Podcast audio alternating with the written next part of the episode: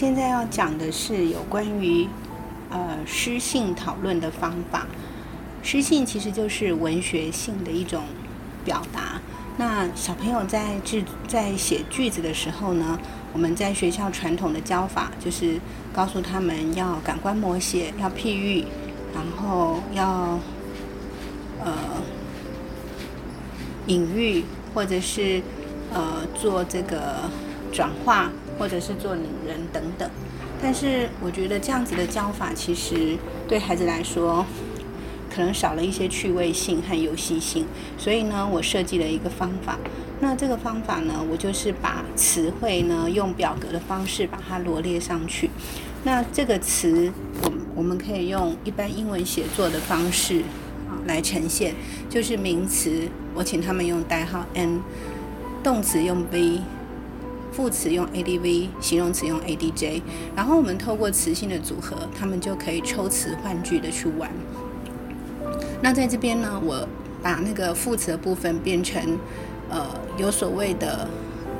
所谓的呃慢写跟快写。好，比如说慢写的字词就包括缓缓的、轻轻的、悄悄的、渐渐的、逐渐的、慢慢的。那快写可能就是迅速的、瞬间的、刹那的、霎时的、快速的、飞速的。那动词的话，我们可以请他们造一些比较特别的，啊，比如说踢翻、呃切切割、啊划破，或者是吹拂，啊，请他们去提供很多的词汇。那形容词部分呢，我们可以分有颜色的，好，或者是他们觉得一般的形容，比如说像。呃，紫紫红啊，湛蓝、墨绿等等，他们会去找颜色。那还有所谓的，嗯，比如说，呃，甘甜，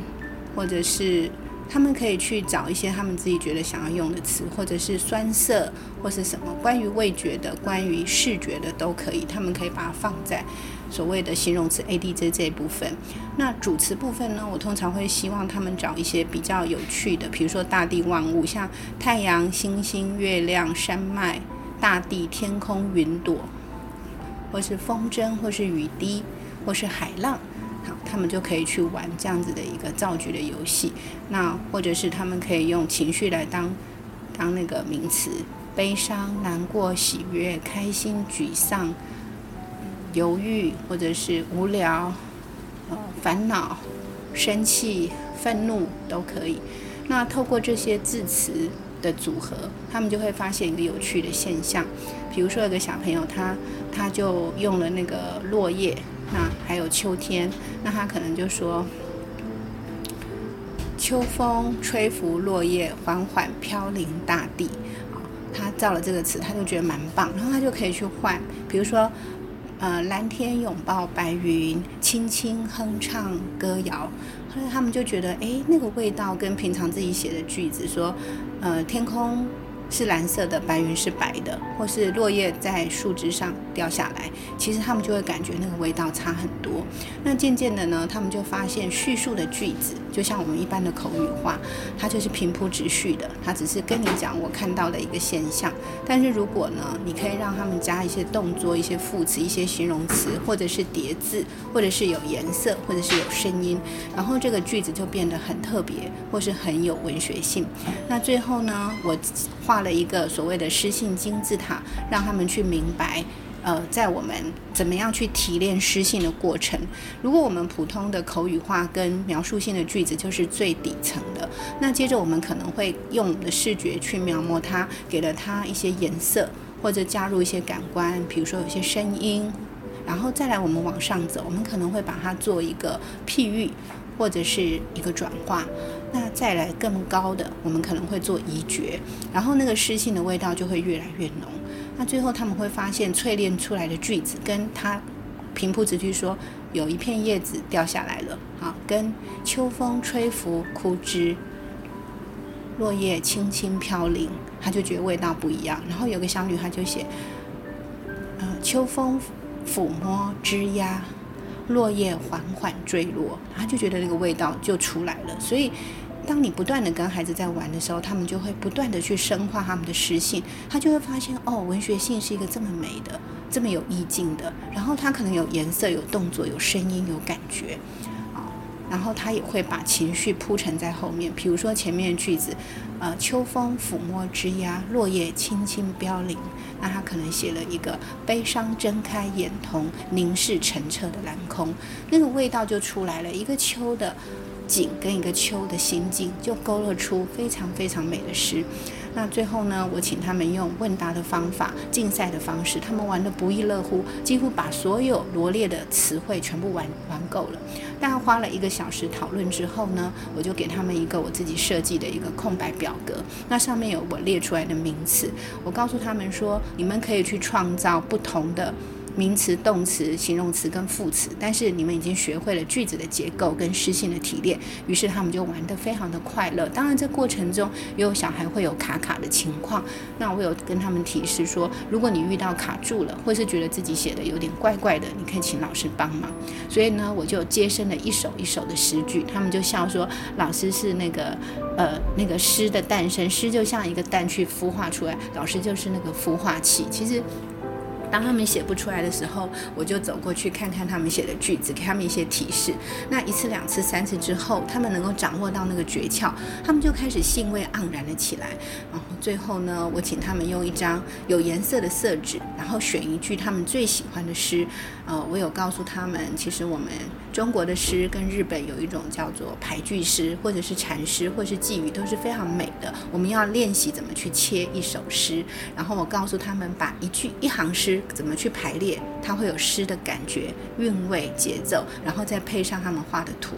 那他们非常的开心。有的小朋友做了一张又一张，那做完之后，他们觉得兴味盎然。可惜钟声已经响了。那我希望下次有一个机会，就是我能够办一个。读诗大会，然后点上蜡烛，然后放上充满诗性的音乐，甚至可以插一盆花，然后大家围成一个半圆，先静心。当大家心平和下来之后呢，我们就可以透过这么宁静的氛围，然后一位一位的同学，在烛光的烘托跟掩映下，用一种最舒缓的语调、最感性的态度来朗读心中一首一首油然而生的诗。那我想透过这种。嗯，情景的烘托跟氛围的经营，跟由他们的口中所朗读出来的角色，老师在旁边也可以，他们朗读一遍，老师朗读一遍，甚至也可以请同学朗读。别人的诗，那慢慢他们就觉得教室盈满了诗意。原来这是一个诗意盎然的课程，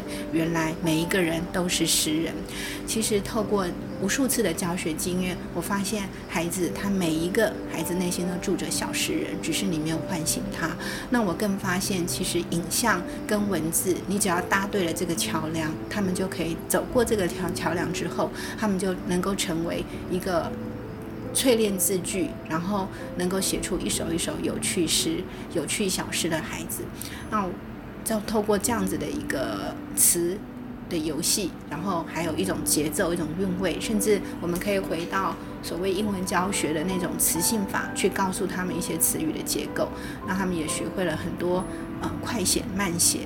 或者是视觉加视觉加声音加感觉，或是情绪去烘托情境，或者是透过一些特殊的动词，呃，制造出一些特殊的效果。比如说我们平常不会用的切割、剁下、烘烤、烹煮，像有个小一个小朋友就写寂寞烹煮，心情缓缓沸腾记忆，其实这个味道也非常的美。所以他发现其实磁性。他们透过不同的错字组合之后出现的意境是这么的兴味盎然，他们也非常的意犹未尽。我觉得收获满满的，这是一个非常非常美的过程。那透过这样子的一个诗性探讨，他们会从平铺直叙口语化的孩子，逐渐的打开了文学的殿堂，走进了诗性的美妙境界。在那样子的世界，我们以心灵相会相遇。啊，我觉得在里面可以歌咏，可以赞叹，可以吟额。我觉得这是身为中国人、中华儿女最大最大的喜悦跟荣耀，因为我们的字与词是这么的美，它可以烘托了这么美的意境。有时候在他们喜悦的笑容跟充满光彩的光彩的眼神当中，我觉得我真的是陶醉，我也是真的是被诗给诗的美跟它的诗性啊。已经熏得醉醺醺了。我觉得每个孩子那样子的一个喜乐。其实文字在他们手中不再是恐惧压力，而是兴味盎然的诗意。也看到一个一个小诗人因为这个课堂的诞生。在下课前呢，我请他们做心得分享，每个小朋友都抢着踊跃的要回答。呃，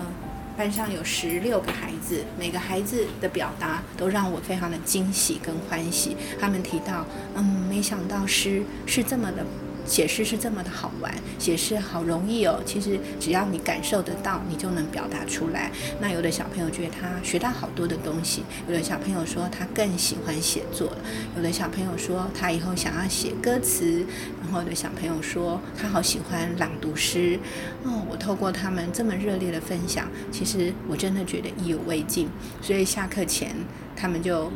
呃。跟我讲说，他们想要即兴创造一首诗，所以呢，我就请两个两个小孩一组，然后他们就互相讨论，然后又有许多很美的诗在他们的讨论下再次的诞生，因为他们已经掌握了这样子的一个诗的感觉，还有诗性。淬炼的过程，他们就觉得原来一首诗的完成并不是难事。那最好玩的是，我教他们切一首小诗，他们会跟我讨论排列的感觉，要怎么样去切那个诗会更有味道，在哪边停顿，那个节奏、那个韵味会更好。那更让我诧异的是孩子的图文创作能力，他们画的插画让我非常的惊艳，有的是几个线条和笔触就活灵活现的勾勒出。呃，他们想传达的意境，有的是透过单色的笔，光是素描就把那个山林的宏伟描绘得非常的淋漓尽致。那甚至有个小女孩，仅用她铅笔盒里面的色铅笔，呃，红色跟呃橘色荧光笔和黑色，她就可以把秋的意境画的，呃，让我觉得真的是秋诗翩翩。我惊叹孩子们的创造力跟他们内心那个最原始的那种创造的。兴味盎然的喜悦，我觉得这是一个非常非常值得分享的课程。其实诗本身它就是一种节奏性、一种视觉的传达、一种韵律、一种旋律，或者是像孩子说的，像呃从心中飞扬起来的音符，它就是这么的美。当你不断的透过创作、朗读、创作。分享的过程中，一次一次的 input 词语，output 诗句，你会发现每个孩子都是小诗人。以上就是有关于诗性课程以及一首诗的创作的课程分享，谢谢大家。